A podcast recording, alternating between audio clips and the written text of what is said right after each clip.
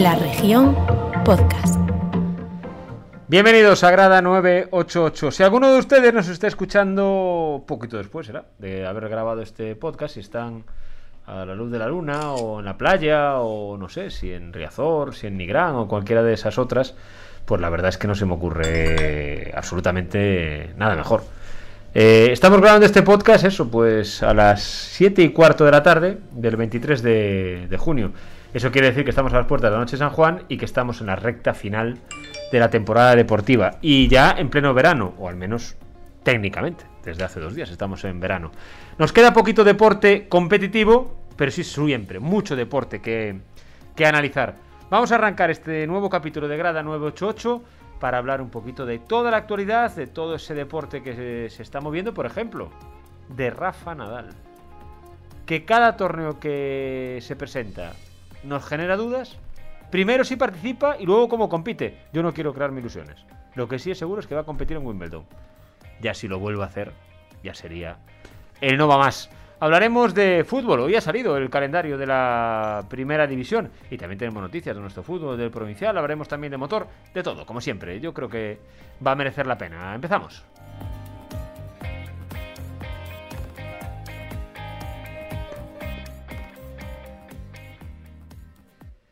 Yo creo que. no sé si, el- si algún amigo le recomendará en, en la arena el podcast o no. Pero yo sí creo que dentro de un rato. Xavi Blanco, buenas tardes. Hola, muy buenas tardes. Él va a ser uno de esos eh, coruñeses, ¿no? Que ahí es una religión. La noche de San. Juan, ¿no? Sí, sí, fiesta de interés turístico internacional y una salvajada, vaya. Yo a todos los, todos los amigos, incluso la conviviente hace 12 años, cuando lo vio por primera vez, nadie se lo puede creer, ¿no? Es decir, hasta que llega a la playa de Riazor o de Lorzán, a los arenales de Coruña, es que arde Coruña por todos lados. Es churrasco, sardiñas, el lume. El Lume. Maravilloso. Yo, yo lo, lo comentábamos antes de empezar el, podcast. Yo lo he vivido muchos años. Yo empezaba el verano siempre en Nigrán, con la noche de San Juan. Nigrán no es Riazor, pero también tiene mucha tradición. el- la noche de San Juan, allí en, en, en la zona de, de Vigo, nosotros en la zona de Gondomar.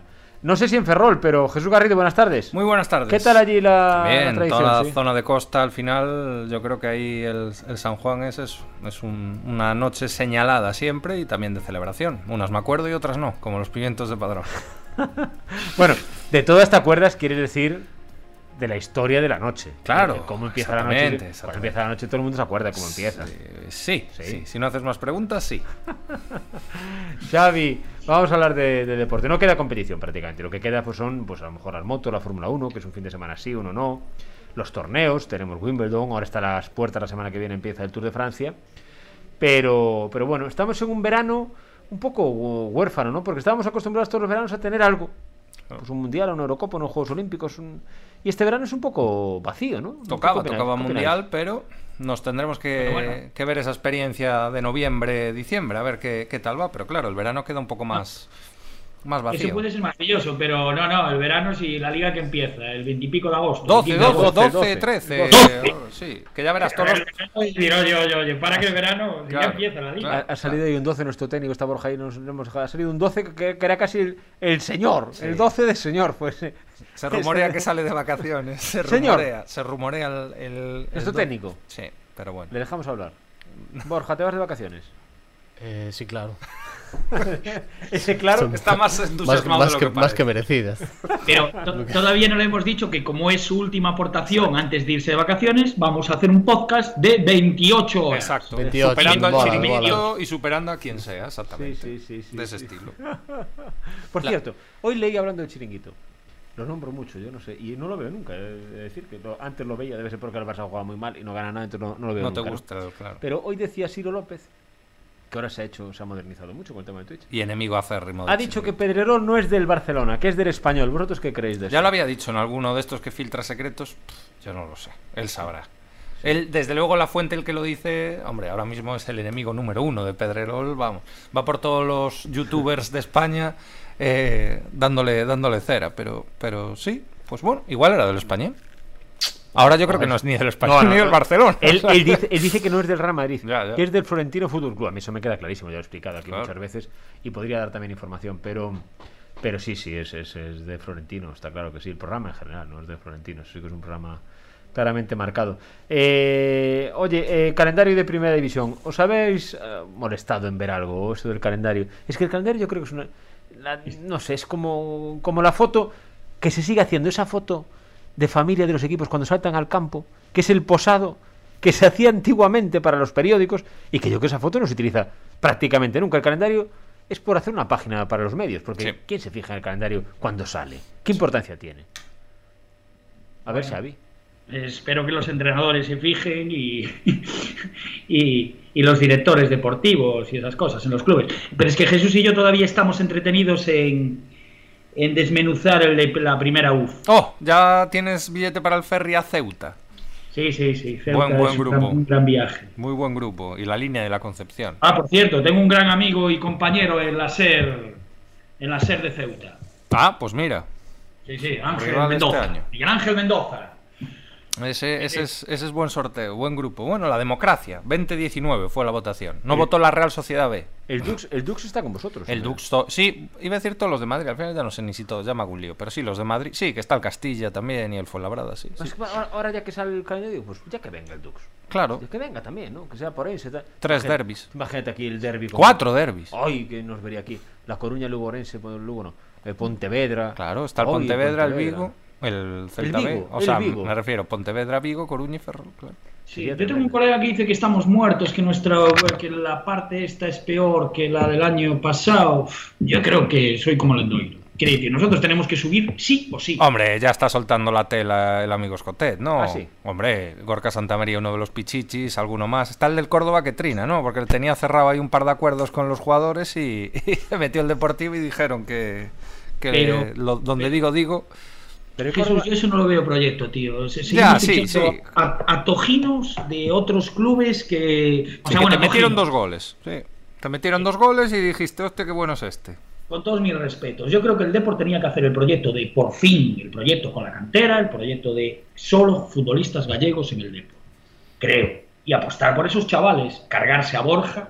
Quiere decir, si no ha subido en esas condiciones, en las mejores condiciones, no creo que tenga capacidad para aguantar las primeras derrotas de la próxima temporada.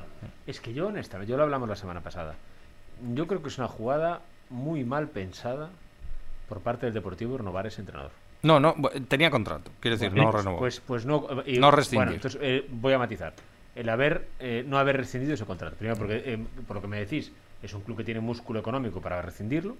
Si no ese tipo de club de ideas es que te comes el contrato porque no tienes dinero para echarlo. Puedes hacerlo. Si tienes una plantilla de ese dinero, puedes echar al entrenador. Estoy, estoy convencido de ello. Tenía un año más de contrato, ¿no? Y, y es extremadamente peligroso. Porque te obliga a ir muy bien Desde desde, el el primer partido de la pretemporada. Claro. Desde el primer Aparte, partido estás enviando un mensaje equivocado a los chavales. Resulta que tenemos unos chavales que han sido campeones juveniles, que luego en Europa eh, han hecho un temporadón y le vamos a fichar a, a tipos de fuera. Y dejamos que Noel se vaya al Madrid, porque Noel se va a ir. Eso, al Madrid no creo que llegue al primer equipo. Hmm.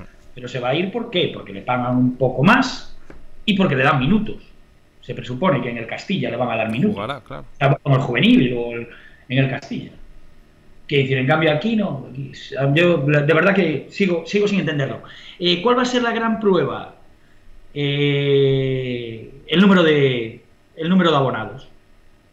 Eh, cuando, cuando empiece la temporada y se vea el número de abonados, se verá si la afición responde Sí, o no. yo creo que o ahí si no- realmente no- saca- yo creo que en la o sea, en el número total no tiene problema, el tema es si la cosa va un poco torcida y lo que hablamos aquí, noviembre, diciembre, a ver cuántos van después, pero bueno, abonados a nivel total no creo que tenga que tenga problema. Levanto la mano otra vez para sacar ese tema. Yo creo que ahí el Deportivo se equivoca. Deportivo tiene que dejar de hablar de la afición. La afición la tiene y puede presumir Sí, y tiene la mejor y por supuesto. Deportivo tiene que olvidarse de la afición que tiene. La afición que tiene no le mete ni un solo gol, ni se lo va a quitar. Lo que tiene que hacer es un proyecto deportivo que lo suba a la primera división. Mm. Y va a tener la misma afición, porque mejor es imposible, la misma afición, va a llenar el campo, más que lleno no lo puede tener. Pero tiene que olvidarse, tiene que centrarse en lo que realmente importa, que es en que no te metan goles y en marcar goles. Y el Deportivo, las últimas, desde que perdió con el Racing de Santander en Riazor 0-1, ha hablado más de la buena afición que tiene de si jugaba bien, mal o regular, de quién le tocaba, de si el linense. Se centró más en cuánta afición tengo que en los métodos para conseguir el ascenso. Sí, así es, pero para eso tiene que haber un consejo de administración en el que haya alguien que sepa un poquito de deporte y de fútbol. Claro. Quiere decir, eh, tú bajas a un vestuario, le ves la cara a un jugador y si has jugado algo, sabes si ese chaval va a rendir ese día o no. Son sensaciones, joder, es que es algo sencillísimo. O sea, el fútbol no se necesita ser Aristóteles para, para entenderlo. Es algo muy, muy sencillo. Pero claro, si tienes en el Consejo de Administración una excelente productora audiovisual, excelente en su campo, un experto en marketing, experto Claro. en su campo, un experto en cuentas, en cuentas bancarias, Claro. un experto. Pero, ¿quién, ¿quién habla de fútbol? Sí, a ver, el grupo. A mí me gusta más el norte siempre que el sur. Este, bueno, no sé yo. No sé yo. Grupo un poco extraño. No sé, yo lo que creo es que el Deportivo, insisto una vez más, eh, claro que tiene lo que tiene que tener, todos los mimbres, pero ya sabéis lo que os dije las últimas semanas, eh, cuando no subes, corres el riesgo de bajar. Y cuando tú te has llevado la bofetada que te has llevado, si apuestas por un entrenador como ese, que ya estaba en entredicho a mitad de la temporada pasada, que aún por encima acabó mal, tú imagínate que el Deportivo, por lo que sea, en la jornada 3 lleva una victoria, un empate y una derrota. Que no son números para decir tiramos a nadie. Ya empiezan los tiros en Riazor. Porque ese entrenador está marcado ya.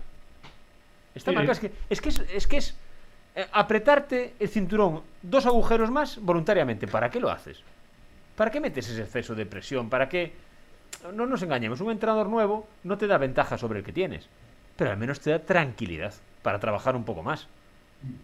Y aparte es que tiene todas las circunstancias, ¿no? Yo creo que se están olvidando de eso. Tienen ahí el mundo del fútbol, que es su ciudad deportiva, y deberían explotarla al máximo. Y la afición tendría paciencia.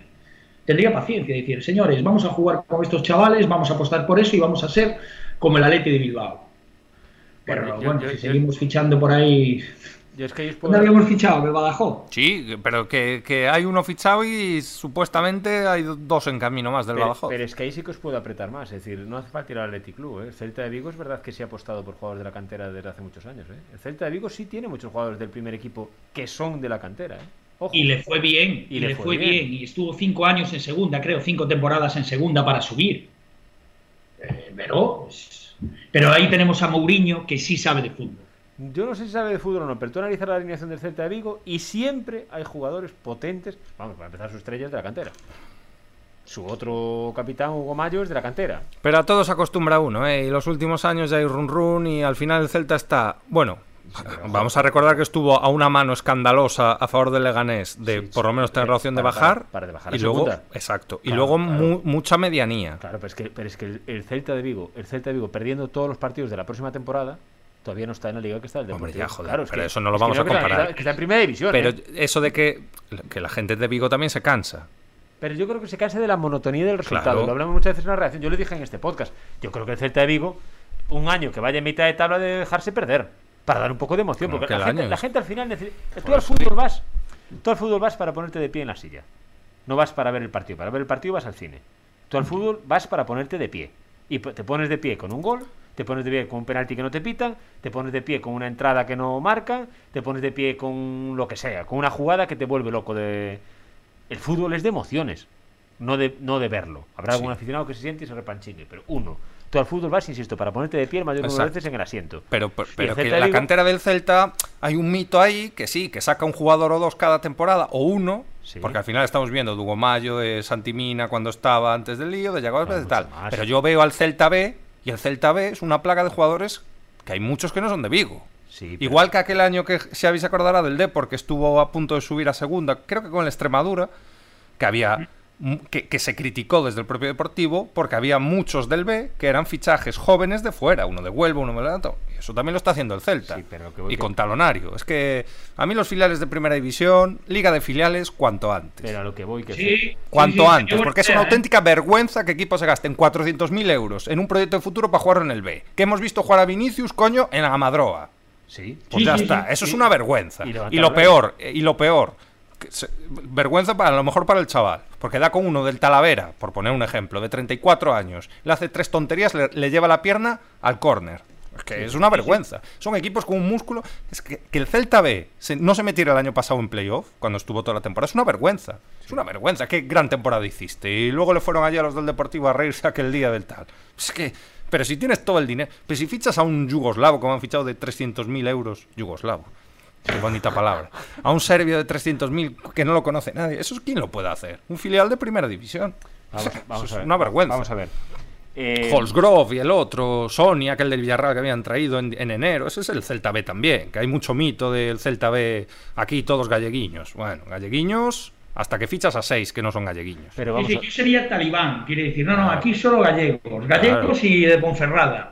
Sí, no, pero- no sé pero- si de Leo para allá, Pero, pero ahí- asturiano. pero ahí metemos, ahí metemos otro, otro corte, que entonces voy a mi, a mi otro tema favorito. Claro, si son solo gallegos y, y lo que utiliza el Celta es desbandar todo lo que hay en Orense, eh, No, en Galicia. Bueno, bueno, Bueno, entre pues, los dos se repa- salen buses para el norte y para el sur de todos es los pueblos. no, entonces lo- los de Orense, ¿qué hacemos? Pues ya no, bueno, directamente sacamos el bono de Movistar y lo vemos por la es tele, que es el fútbol. así. Pero es que esto va camino así. Claro. Oye, no te olvides que en Ourense el pabellón, cuando el pabellón de Ourense, equipazo, por cierto, o sea, histórico y tal, tenía acuerdo con el Deportivo, ¿eh? No, no, Antes de firmarlo con el, con Pero, el Celta, pero es con que, Letoiro. pero Xavi, pero es que, es que yo lo he dicho, voy a repetir una vez más, es que yo no quiero que el pabellón tenga un convenio con nadie.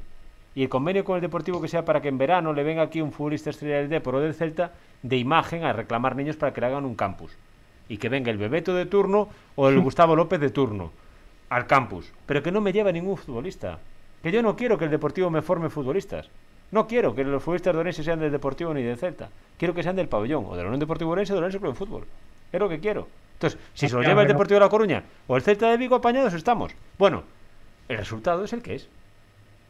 Que Sí. vemos, vemos la tele- el fútbol por la tele. Y decimos que los clubes de Orense no llegan a nada. ¿Y con qué van a llegar? Si no hay futbolistas, si no tenemos nada. Pero si es pez grande que se coma pez Si no, ten- si no tenemos para empezar un campo para entrenar. ¿Dónde entrena? Si el pabellón, creo que estamos hablando, entrena dividiendo el campo. Dividiendo el campo en cuatro. Claro, pero es que eso, es decir, eh, aquí escuchamos todos a el lío que hay con Denis Suárez de Mourinho, ¿no? Que viene por un niño eh, que se lleva el Madrid y que es de su agencia y tal. ¿Se puede ser más cínico que Mourinho? ¿Se puede ser No, más cínico que Mourinho? Que tú en Galicia haces lo mismo. Lo mismo. Pero pez grande se coma chico. El Madrid es más grande que tú, te come lo que tú te comes del pabellón o del otro, el de la moto. Entonces, a, a pandar cuando te toca y a seguir con tu táctica. Pero es que es un cinismo impresionante. Y, y me, y me vas a. me- ¿O no vemos aquí todos el bus del Celta todos saliendo días, todos los días? Todos los días. Todos los días. Eh, ojo, Hombre. que voy más allá.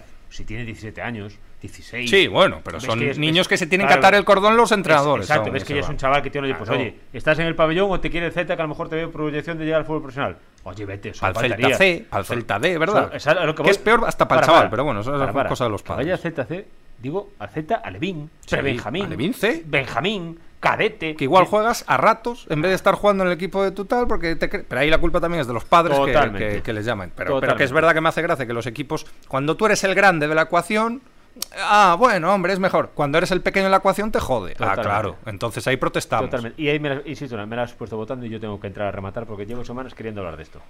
Porque yo sabéis que os digo siempre, menciono las tertulias deportivas en las que escucho y estoy hasta las orejas, hasta las orejas. Mira, Xavi cómo se está poniendo la suya. Se está encendiendo esto, pantalla. Cuando dicen, es que el City y el PSG, como dicen, están dopados Hmm. económicamente. Dopados económicamente. Digo yo, correcto, están dopados económicamente, correcto, es verdad. Es que es una vergüenza que el Barcelona y el Real Madrid tengan que competir en esas condiciones, porque ellos tienen mucho más dinero y no se reparte igual el dinero entre el PSG que... Yo, bien, correcto. Pero ¿y qué opinan entonces los equipos de Primera División? Claro. ¿Pero qué opinan entre los equipos de Primera División? Que siempre se ha utilizado el argumento, hombre, es que si no es por el Madrid y por el Barça nadie vería la televisión, entonces no podéis quejaros, tenéis que llevar lo que, os, lo que os toque. Reparte a partes iguales en Primera División. Que tengan presupuestos iguales en Primera División. Es que el City nos leva- se queda con, con, con Mbappé hoy. ¿Pero qué dice el Barcelona? Y yo soy del Barcelona. Cuando ve que no tiene na- ninguna posibilidad y lo que hace es, ¿quién es el mejor que hay? Rivaldo. Lo ficho al Deportivo. ¿Cuánto cuesta? 10.000, como estos. O, o- o ¿Cómo ya, o ya el, el Barça de Hacendado sa- con Braithwaite para el Leganés. Bueno, que o, lo, ejemplo. o lo que le dé la gana. Sí, sí. O lo que le dé la gana. O el Real Madrid con lo que le dé la gana. Y ya por, por altura, después el Atlético de Madrid. Es que hay que callarse la boca.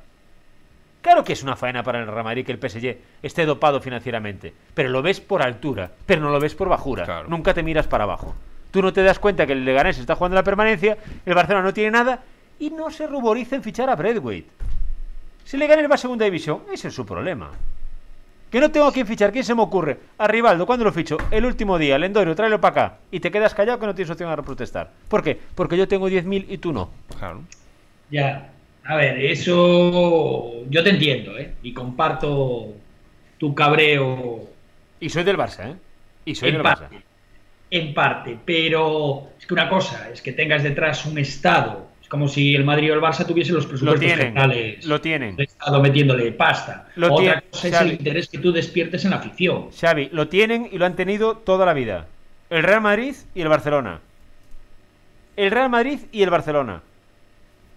Bueno, la capacidad de arrastre del Madrid y el Barcelona es, es mucha, ¿eh? Xavi, el Real Madrid se ha hablado mil veces de su situación económica, y la del Barcelona es lamentable, lamentable, cómo era hasta que recalificó con los terrenos de la ciudad deportiva.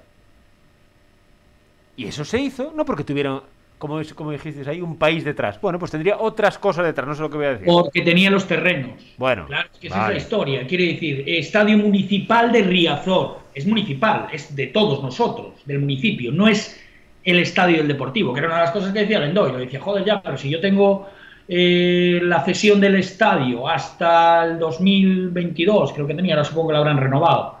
Que en teoría, cuando él quería cambiar el estadio de Riazor al Muelle de San Diego, hacer otro estadio nuevo y moderno, que creo que Ah, es que Riazor es, es mucho símbolo, ¿no? Es mucho símbolo, que sé tal, pero es que el Depor no puede negociar con los terrenos que no tiene. Te voy a ir más Y es como decir el Celta. El Celta se tenía que haber ido a Mos y hacer su estadio. Te lo voy a poner ¿Qué? más cerca. Te lo voy a poner más cerca, Xavi. Eh, hace no tantos años, el Real Madrid empezó la idea de hay que hacer un estadio nuevo. ¿Qué? Y entonces en Madrid estaba una señora que se llama Manuela Carmena. Y dijo que no. Que esas cosas en Madrid ya no se hacían. Que eso ya no se hacía. Que en Madrid ahora la idea urbanística era otra. ¿Cuánto tardó Manuela Carmena en sacarse la foto con Florentino de que había que hacer el nuevo Bernabéu? El PSG tiene sus ventajas. El City tendrá las suyas. El Madrid las suyas y el Barça las suyas. Y probablemente el Villarreal pues tendrá alguna en el eh, pequeño ayuntamiento de Villarreal. Pero que el Madrid y el Barcelona no son nadie para quejarse de temas económicos. El Madrid y el Barcelona. E insisto, y soy del Barcelona. Sí, y hombre, soy del Barcelona. Es que luego el fútbol es algo tan maravilloso que, que te da igual el soporte que tengas. Pues por eso es lo que voy. Detrás, que llegas al campo y te gana un tal Vinicius. Pues eso es lo que te voy, Xavi. No llores, no, no seas equipo pequeño, no llores. No llores. ¿Qué está el Madrid llorando ahora de si el PSG está dopado? Cuando el Madrid y el Barcelona han estado dopados todavía. El Madrid y el Barcelona han esquilmado el fútbol europeo durante tres o cuatro décadas. Han ido a dedo a fichar. Mm. Al que quisiesen. Y ya no digo de los pequeños, digo de los grandes. Del Bayern de Múnich, del Liverpool, del Manchester United, lo que le dio la gana. Y A porque no dedo. había cláusula, sino alguno más. Exactamente, a dedo. Y cuando se decía lo de, sí, sí, tú sigue diciendo que no, que ya me lo traeré, al del Tottenham, a Levi.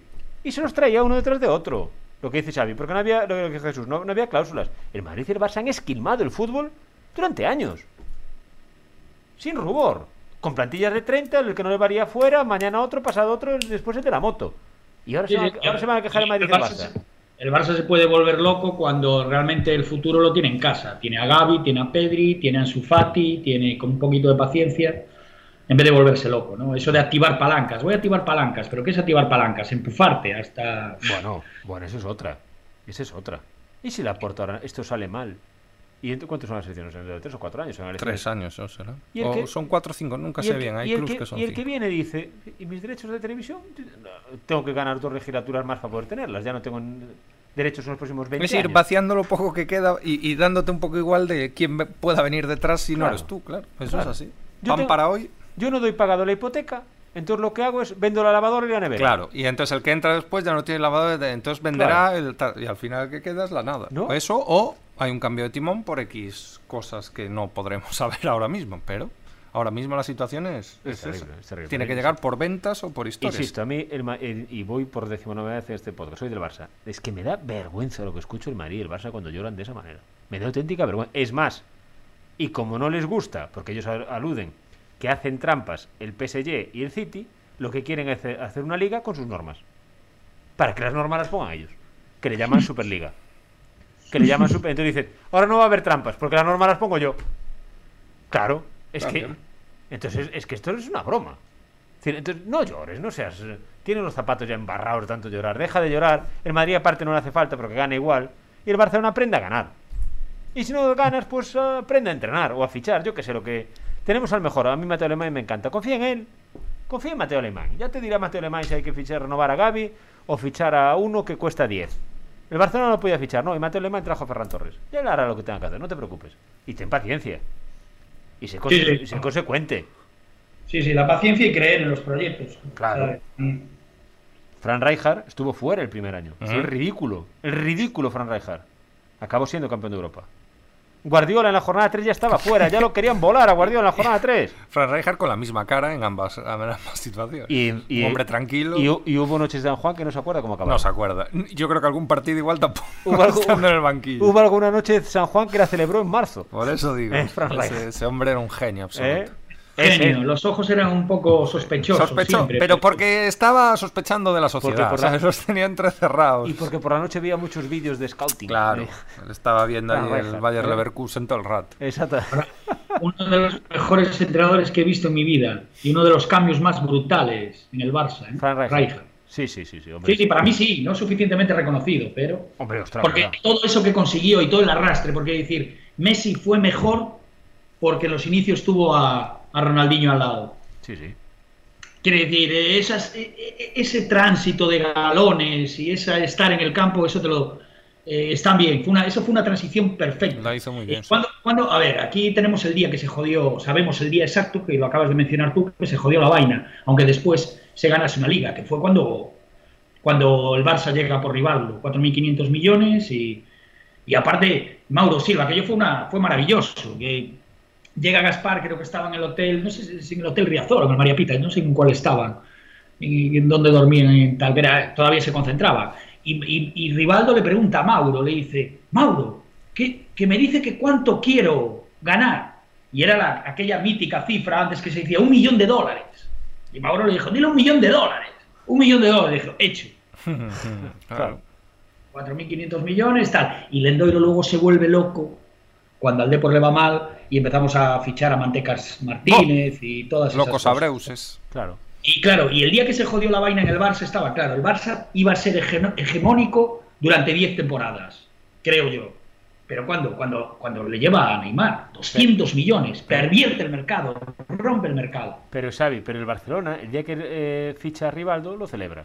El día que le fichan a Figo, protesta. Ah, el día bueno. que levantan a Neymar, alza la voz. Claro. El día que ficha, yo que sé, a Ronaldinho... pues- Pero por eso te digo yo que el Barcelona y el Madrid está muy mal que lloren. Es que queda muy feo. En llorar. general, en todo. Queda muy feo llorar. Árbitros y demás. ¿Verdad? Siempre. Muy feo. Nunca vas a ser el de menos. O sea, siempre vas a ser, aunque a ti, oye, hay un vídeo y te es clara la mano, y aún así, en Claro. 38 jornadas, es que vas a estar el de arriba. Sí, pero yo creo, Ron, que tienes que cambiar de equipo, tío. Sí. Te puedes hacer o del Racing de Ferrol, Sí. que no te lo recomiendo, Ni, Sí. ni yo. o, o del Depor, que Del Depor. está bien. O del. Interdux de Madrid. O del Dux de Madrid. de Madrid. Luego también te queda el Celta, pero el Celta ya es eh, hegemónico Claro, en Galicia. solo ¿no? millo ahora mismo. Es muy fácil, Claro. es muy fácil ser el Z, ya está, ya está Javi Rey además. Exacto. Está Javi Yo Rey. creo que con el Depor que irías bien, ¿eh? Con el Depor.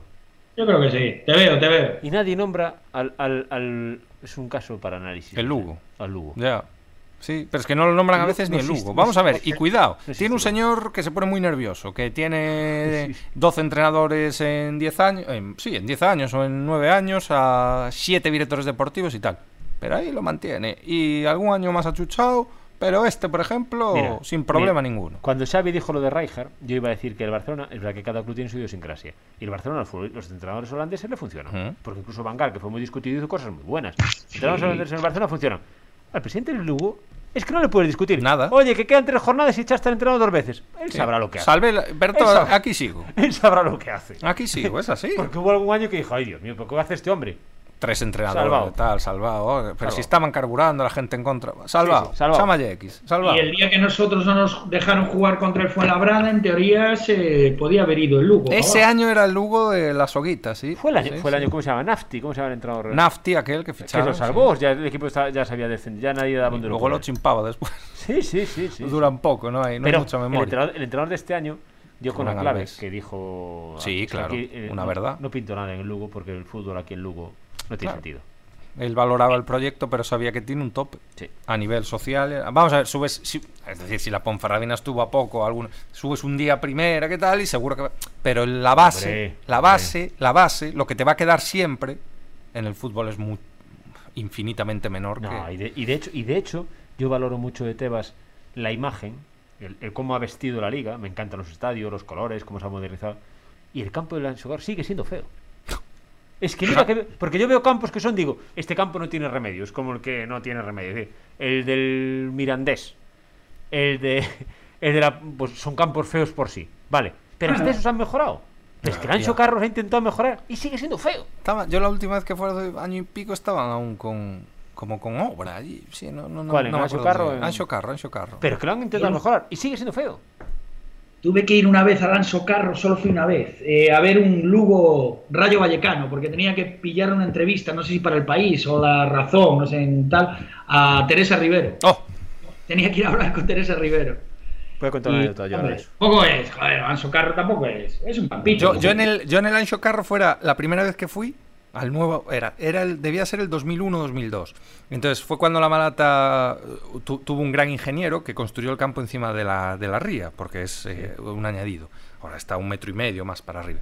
Entonces ya hubo un momento que petó el campo, se suspendieron partidos, fuera el más ridículo en segunda división. Y en verano hicieron la- las obras. Y el primer partido de liga en casa era con el Murcia y tuvimos que ir a Lugo porque el campo no se podía. Y claro, el, de aquella la Malata además tenía la, verja mucho más alta, cierta separación. Y claro, llegamos allí, humanos, en verano, a un campo que no había valla, que echabas el pie para afuera sin estirar mucho la pata y ya tocabas el campo, detrás de la portería.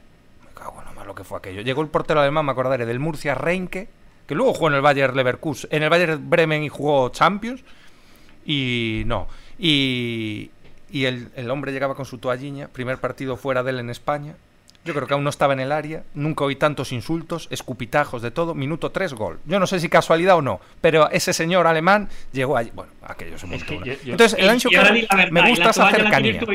La, la toalla la tiene alguien en casa, la botella de agua tal. Bueno, Yo- a mí yo- que Lasa, aquel del Madrid. Yo lo, yo lo dije este día- esta, semana en la redacción. Para mí uno de mis ídolos es el portero del Fabril, Sí, Mar, Mar- Mar- sí, Mar Martínez nombre. elimina- el que tuvo que sufrir la eliminatoria contra Con el el palo, Mar Aquella Martínez. promoción de ascenso. Mm. No sé si os acordáis. Sí, Yo- sí, hombre, aquellas, aún la recordamos hace poco. aquellas imágenes es una cosa. Y es- con- escucha, con premi- eh, premeditación. Porque el, el partido se había jugado la ida en Riazor, había ganado yo no sé si el Fabril por dos goles o por algo así, Sí, sí, sí. y habían echado a uno del palo, un malentendido seguramente, y se había ido del, del campo diciendo, Sí, sí, luego ya, eh, estoy haciendo el gesto de, a la vuelta nos vemos, tranquilos, no os pre-". y aquello se montara un pifostio que fuera escandaloso. terrible. Por cierto, dijisteis Teresa Rivero. Voy a contar una anécdota de Teresa Rivero. Porque los más jóvenes que escuchen el podcast, he de decirles, y se lo van a descubrir ahora, que en Orense hubo fútbol. Hace tiempo, pero hubo fútbol. Eh, de fútbol de verdad. Y entonces jugábamos contra el Rayo Vallecano. Y la presidenta del Rayo Vallecano era Teresa Rivero. Entonces Teresa Rivero vino para los más jóvenes. Había fútbol, pero el campo seguía siendo el mismo. Eh, entonces íbamos al campo de Couto y eh, Teresa Rivero lógicamente se fue al palco. Era un día de febrero, creo que era más o menos. Febrero o noviembre. Era, no, estaba, no era pleno invierno, pero hacía frío.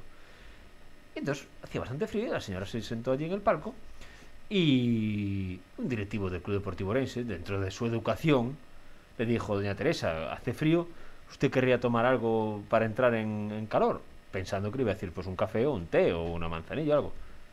Y Teresa Rivero le contestó muy educada, pues me tomaría un caldito de pollo. A las 5 de la tarde. De un domingo.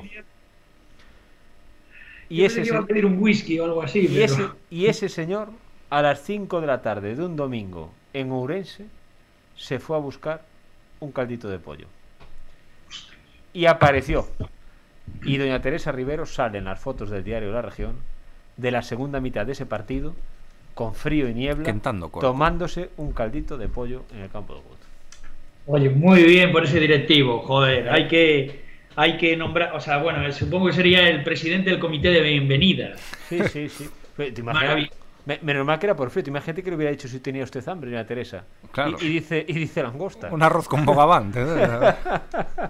Hice unos percebitos, ya Claro, que estamos, claro, ya que estamos aquí. Oye, te, te voy a contar, hablando de marisco. Eh, recuerdo eh, un playoff de, de ascenso a la Liga Leporo. Contra el Rioja, que te- este año te comenté que Sí. fueron los mismos pasos. Y los primeros partidos fueron en Orense y la vuelta fue en Logroño. Entonces yo voy a los partidos de vuelta. eh, iba 1-1 la eliminatoria. Y en el tercer mí me gustaba, en vez de sentarme en la cabina de prensa, me sentaba justo detrás del banquillo del COP. Estaba allí sentado, pero en la grada, justo detrás del banquillo. Y está jugándose el partido, pum, pum, y creo que fue en el descanso, no, a lo mejor, sí, fue durante el partido. Me dice un aficionado, me dice, oye, qué mal la afición, la afición vuestra allí en Ourense, ¿no? Y le digo, ¿por qué lo dice usted? Y dice, no, hombre, que muy mal educados, ya leímos aquí, nos, le tiraron marisco a los jugadores. y le dije yo, "¿Cómo- ¿qué dice usted? Sí, sí, se publicó aquí que en medio de un partido le tiraban cajas de marisco a los jugadores. Y le contesté muy educadamente. Le dije, bueno, yo no lo he visto, pero tenga usted en cuenta que el marisco en Galicia no lo regalan. pues el señor me, me aseguró, yo no encontré ese artículo, por más que lo busqué y pregunté a los compañeros de día de prensa, que alguien al parecer había escrito que durante el partido le habían tirado marisco desde la grada a los jugadores. Cuando ¡Qué sobra el barbaridad! dinero. Cuando sobra ¡Qué el dinero. barbaridad! Cuando ¿Eh? sobra el dinero. Maravilloso. Sí, sí. Sea, ese señor convencido. Sí, oh, y la foto que habría quedado, imagínate. Claro. es- Esa gente del Rioja en el banquillo comiendo percebes. Con una, lan- con, ¿Eh? un- con una Una nécora tirada. en la- Bueno, eh, yo no sé si lo conté, si no lo cuento, o me repito. Eh, yo fui a un partido, traje a un amigo de Salamanca cuando estudiaba eh, a ver un partido deportivo logroñés en Riazor, de primera división, 3-0, ganó el Depor.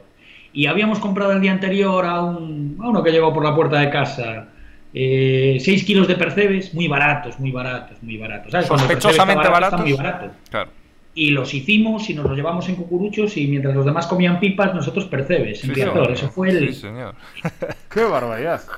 ese fue el, el día más que me sentí como un presidente. Claro, clase alta. Faltó el puro después, el, el- el buen puro. Teresa y- Rivero no llegaría a ese nivel nunca, Teresa, Sí, doña sí, Teresa Rivero. Juanma este que se llamaba el chaval que traje de Salamanca flipaba, decía, joder, esto es nivel, un partido de primera división, y Percebes. percebes. Con percebes, claro. Y, y tú haberle dicho, pues hoy son percebes, otros días tenemos más. Claro. Sí, es una mariscada completa. Hoy porque es el Logroñés. Sí, Llega sí. a ser el, el Barça, el Madrid Sí, o el sí. Atleti, ya verás tú. Con el Barça Nécora. Claro. Sí, sí. Bueno, ahora, ahora hablando, creo que lo comenté alguna vez. Hacíamos una sesión con los jugadores de la Leporo que venían y le hacía yo, buscaba el más destacado de cada equipo y le hacía un cuestionario de preguntas curiosas. Y una de las preguntas era una bebida. Y el 90% de los jugadores decían agua y el 9% restante Coca-Cola. O sea, mentían, Mentían. decir. La mayoría decía agua por quedar bien y luego algunos decía Coca-Cola. Menos uno, que era el mejor jugador de la liga, el mejor de todos, que se llamaba Lou Rowe. Ah, mi. Lou Rowe, una superestrella ACB, ese año estaba jugando en el Tenerife. Y Lou Rowe le digo, una bebida. Y me contestó claramente, Grey Goose con, con naranja. Grey Goose, la, la naranja no la tengo seguro, el Grey Goose no se me olvidó. Y le dije yo, Grey Goose, ¿y ¿lo puedo publicar? Y me dijo, por supuesto, Grey Goose, me encanta. Lo bebo a diario. Claro. Y así, salió, es que- y así salió publicado que Lou Rowe, que era la estrella de la liga, La estrella, su bebida que- favorita, ¿cuál era? Grey Goose. Con agua y Coca-Cola, conclusión, no vas a ningún lado. directamente. Pero eso es como cuando hacemos el cuestionario siempre en las selecciones, ¿no? En todas las selecciones de... eh, ¿Drogas? ¿Ha fumado usted alguna vez un canuto? Y dice, no, no, por supuesto, por supuesto que no. Alguno decía, "¿Pero cómo por-?" bueno, eso. Pero si lo tienes ahí en la mano, aún ahora, ¿qué me estás contando? Y lo más coñero es cuando dice, bueno, lo probé una vez y me mareé. Dice, ya, ya. Y, y- y luego insistí para dejar de marearme. Claro, Claro, para hacer callo. Bueno, todo esto, eh, joven, creo, yo creo que el uso, el uso del, o sea, que este país, esta sociedad debe dar un paso adelante y no solo el uso del cannabis con fines terapéuticos, sino debería ser también con fines recreativos, como pasa en sitios civilizados como Holanda, en varios estados de Estados Unidos, y lo único que se consigue es acabar con los trapicheos, eh, un control y, o sea, la gente no se vuelve loca ni ni hay atracos, ni más, ni mucho menos. Es decir, yo creo que deberíamos, que esta sociedad está preparada para dar ese paso. Además de la recaudación fiscal que supondría. Claro. Que Y sería Si lo llevas por lo legal, claro. Y lo por- llevas y- ya por el cauce, Y porque no el Grey Goose también de paso, que no... también, sí. También, también. Vamos, Ya, ya yo es que soy astemio, coño. Ahora, ahora como soy astemio, dices, joder, es que ahora te ha dado por eso. Pues no me seduce tanto, ¿no? Pero bueno. Bueno, chicos, son 39 minutos de programa. Eh, Os decía al principio que Rafa Nadal está Sí. entrenando hoy, jugó ya un partido, un set amistoso contra Berretini Sí. en Wimbledon, Y ayer con Babrinka, antes de ayer con Babrinka. Contra Babrinka. Eh, A Babrinka le ganó, ¿no? Sí, hoy perdió, pero bueno, era un set. Yo me parece, eh, yo claro que voy a decir más veces, soy de Nadal hasta la médula, pero esto ya me parecería... Yo ¿No? escuchaba ayer en la, al enviado especial, creo que Cadena Ser allí, eh, que, que están bastante contentos porque es que no tiene dolor en el pie sin necesidad de haberse pinchado, ya con el tratamiento tal, y que confiaban en que durante lo que dure Wimbledon no tener que, que pincharlo, y que eso le había además supuesto un subidón de moral y estar más, sin estar tan pendiente del, Vamos, del tal. O sea que el pie, que parece que el tratamiento ese que se hizo después de Roland Garros está vamos, funcionando. Que, cae en primera ronda, vamos. Claramente 6-0, Claro, 6-0, claro, 6-1. Hombre, decía otro día... Ojo, eh, que dice Tony Nadal que lo ve muy bien para Wimbledon. Es que eso decían, sí, sí. Y Moya también dijo que, que por qué no irá por otro grande y tal. Una tertulia... Ahora, a mí con el pie de Nadal me está pasando como a Ron con el PSG y con el City. Estoy del pie de Nadal, Sí, quiere decir, este, cada vez valoro más lo que dijo José Luis González, el plusmarquista del, de la milla en España, ¿no? Que decir que se equivoca hablando tanto de sus lesiones y dando tanta pena. Si tú estás en condiciones de competir, vas a ganar. Y yo vengo aquí a competir. Sí, pero yo creo que... Pero, yo estamos creo- todo el día hablando con el pie de Nadal. Si el pie de Nadal, para aquí, pero, para para- allá. pero te matizo, pero habla más Nosotros, la gente que sí. Rafa. Rafa no ha vuelto a Sí. hablar de su pie. Eh, sí, ya, pero si Rafa, oye, eh, también yo contesto a las preguntas que quiero. Que decir, oye, no, mira, el tema estoy cansado de hablar del pie. Claro. Yo le preguntaría otra cosa. Pero es que... Pero es que, pero es que- siempre insiste, muchos dolores, la vida sin dolor, la vida con dolor, la vida de no sé qué. Decir, a ver, chaval, el, el que tiene de verdad dolor ahora y está jodido en su casa ese es Berek. Sí, Eso es. correcto, sí, pero, pero, pero es. Pero, Tú saltas a un campo y dices, pues si te han fundido, parece que llevas la, la disculpa por delante. Sí, pero Zverev eh, está lesionado.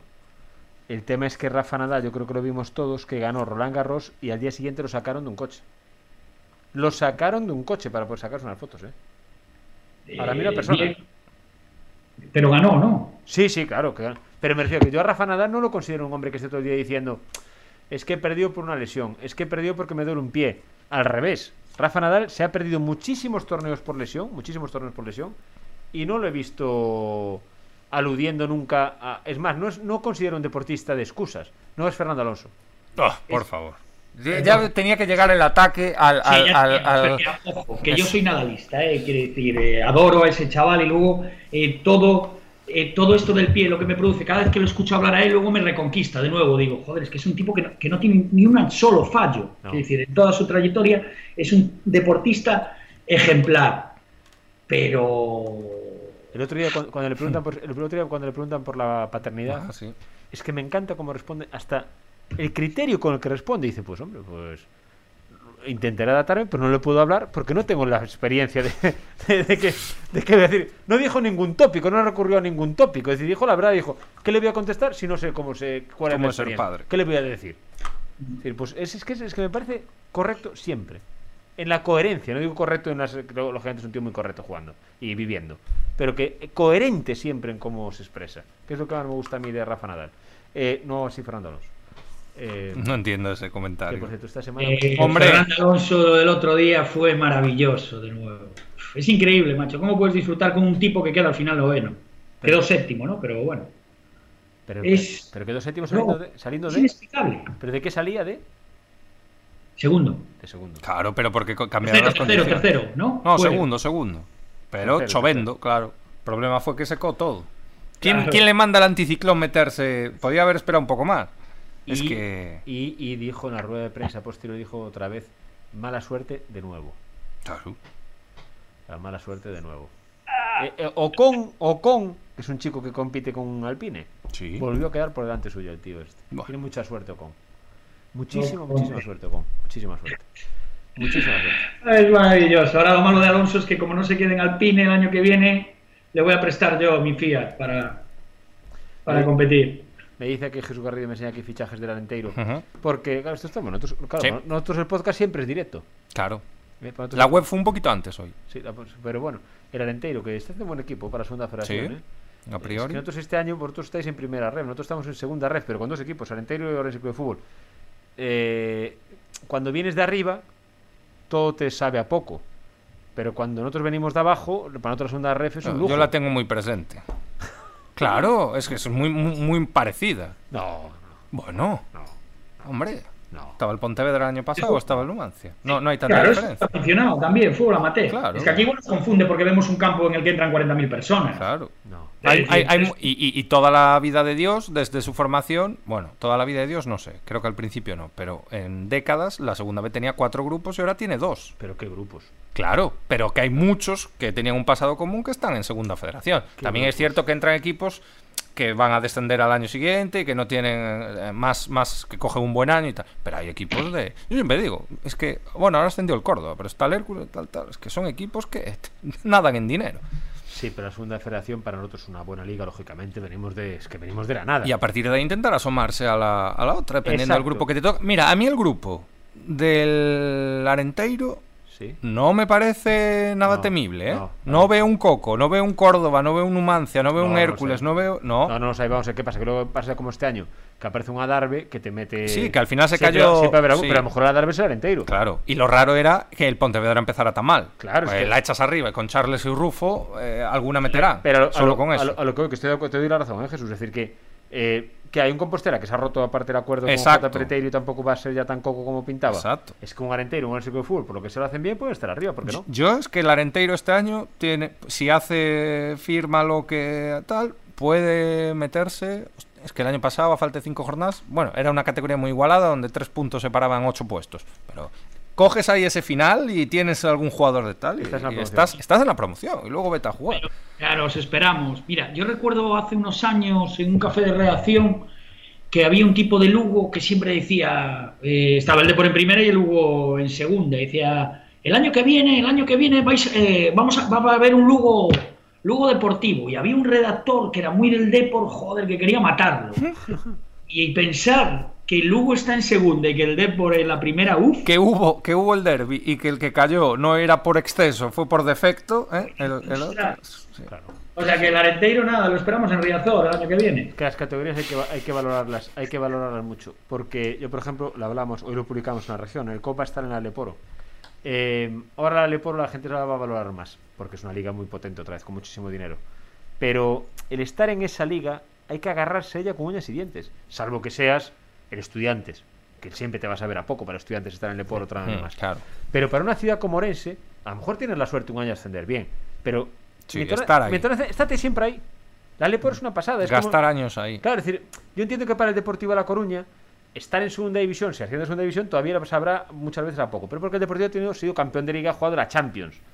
Pero para el resto de equipos, para el Pontevedra, para el Racing de Ferrol, para estar asentado para el Lugo, estar en segunda división A permanentemente, hay que saber valorarlo. Hombre, Por es eso que- el entrenador del Lugo, que lo hablamos Claro. antes, Lugo no sabe lo que tiene teniendo un equipo. Yo lo hablo muchas veces con los compañeros del progreso. El fútbol, el, el- el fútbol, el baloncesto, el fútbol sala, el voleibol. Es que nosotros matamos por una por algo de todo eso. Sí, Matamos sí. en Orense. El Arde Lucus, el San Froilán. Oye, hay que decir ahí al alcalde Jacome que, que mire un poquito para las fiestas de otros lados. Es que, jova, es que, es que matamos por cualquier cosa. eh. Caramba. ¿Qué, o- ¿quién, quién, quién os toca hoy? ¿Rulo y los.? Hoy, la, hoy es ahora el combo, el combo. Ah, bueno. Dominican Combo. ojo, eh.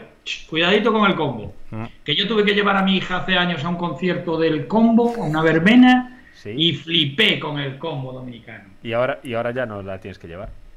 No, ahora ya me tiene que llevar ella a mí. Joder, con 20, 21 años va a cumplir, ¿qué, qué voy a llevar? Pues sí, pues sí.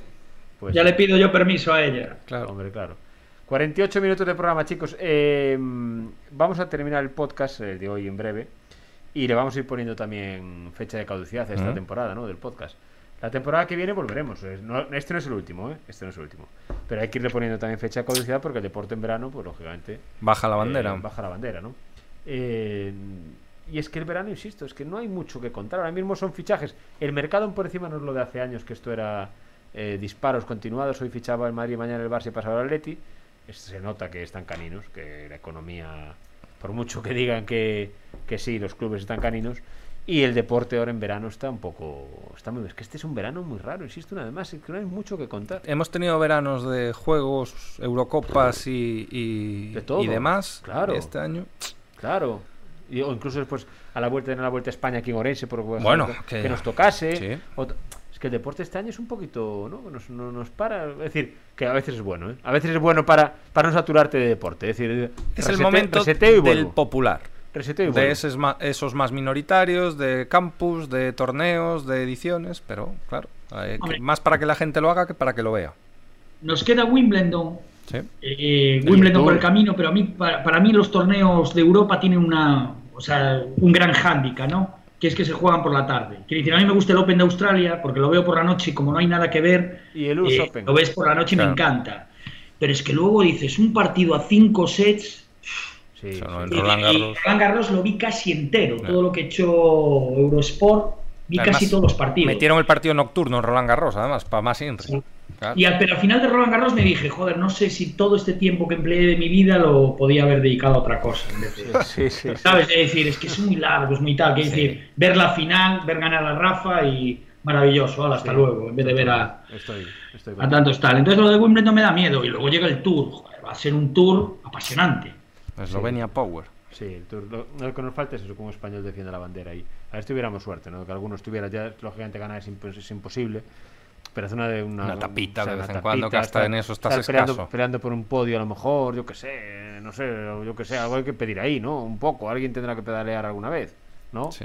Está, no es- con- eso sí que es, con todo lo que has tenido, estar Claro. ahora en esta medianía, que tampoco es que sea un tal, porque, bueno, Claro, es que no hay pero en las grandes Es te que- cuesta es- muchísimo. Es que no hay ni medallas. Landa, Landa Sí, pero en, el, sí, en pero- el Giro que Claro. puede ser podio. Pero llevamos ahí cinco años No, es que no hay ni con esa frase, claro. Más, más, en la Vuelta a Sí. España pasada también demostró que puede ser un ciclista para podio. Quiere decir, ahora que gane un tour o una No, vuelta. es- no, no, Xavi, vamos a ver. Ahora mismo aquí a esta hora de la tarde, a las, a las 8 de la tarde, nos dicen, ¿firmáis a Mikel Landa tercero en el Tour? Con, con sangre. mismo, vaya, Vamos con sangre, claro, un tercer puesto, claro. Es que es impensable. Pogacar y Roglic ya van en otra dimensión. Ahí, no sé, el pelotón internacional mismo es imposible para. Bueno, casi para cualquiera que no sea esloveno. Pero, pero lo demás es. Ah, el ciclismo español está cao. Es que nosotros el post Indurain fue muy duro. Muy duro ¿eh? Pensábamos que decir, no, cuando caiga Indurain. eh, quiere decir, eh, ah, por- lo digo ya hoy aquí. Yo creo que Wimbledon lo gana Carlitos Alcaraz. Con ese toquecito chorras que tiene, ese jueguecito. ¿Sabes qué decir? Porque el tenis en hierba es otra cosa. Es otra cosa. Eso, eh, lo iba a decir antes, que otro día escuchaba una tertulia de tenis, de los que saben de verdad, y, y decían que, claro, en, en Roland Garros, Nadal puede pasar el partido sin jugar bien. En Wimbledon no. Claro. Entonces va a ser muy importante el sorteo, decían, muy importante el sorteo. Que, los Que no se con Djokovic hasta la no, no, final. y decían que en los primeros partidos no le toquen sacadores. Sí. Que le toquen eh, tenistas que no sean Que sacadores. puedan dar ritmo al partido. Que, que a lo mejor son tenistas que son el número 60 del mundo, pero si es un sacador en Wimbledon te puede freír. Entonces, que Rafa Nadal que tenga suerte y decían, y si Rafa llega a cuartos de final, ahí sí que después ya cuerpo a tierra. Yo creo que es de Después de que ya Djokovic. cuerpo a tierra. Mi favorito, Novak Djokovic, que Ojalá quede aquí que no. dicho también. Ojalá. Sí, a mí también, ¿eh? a mí Djokovic, o sea, pa- para mí no, para mí el favorito favorito Es es Alcaraz. Alcaraz por ese toquecito, ese tenis que tiene de medio Federer tal. Ah, el otro día le enseñé a Jorge Ron una foto de Federer en su mejor momento con un bandullo Claro, la enseñó, la enseñó, sí, sí. y que hace Talento. cuestionar eso rollo de decir, Claro. no, es que el tenis es un deporte, y decir, hostia, si hasta Brinca, Fondón Sí, o Federer son los mejores. Sí. O Hazard. Hazard. Este Eden- va a ser el o año. o Eden Hazard. Este va a ser el año de Hazard. No se dijo nunca esta frase, Ojalá. pero va a ser verdad. Va a ser el año de Sí. Hazard. Ajá. En el tenis. Hasta el mundial. ¿no? En el tenis. En el tenis. ah, bueno, igual también. En El el, otro tenis, el gol. en el tenis. Bueno, chicos, que nos vamos a ir, si os parece, ¿vale? Lo vamos a ir dejando por hoy. Y porque hoy tenemos todavía que terminar las páginas de. Estamos con la Copa de Diputación. Merece mucho la pena. Si escuchan el podcast antes del sábado, es el último, vamos, que se acaba el deporte, es el último partido de la temporada. Mm. Si escuchan el podcast antes del sábado a las 7 de la tarde, no lo duden. Coche, carretera y al couto. Que además va a haber Siete mucha de gente. Es un partido de de un ambiente asegurado.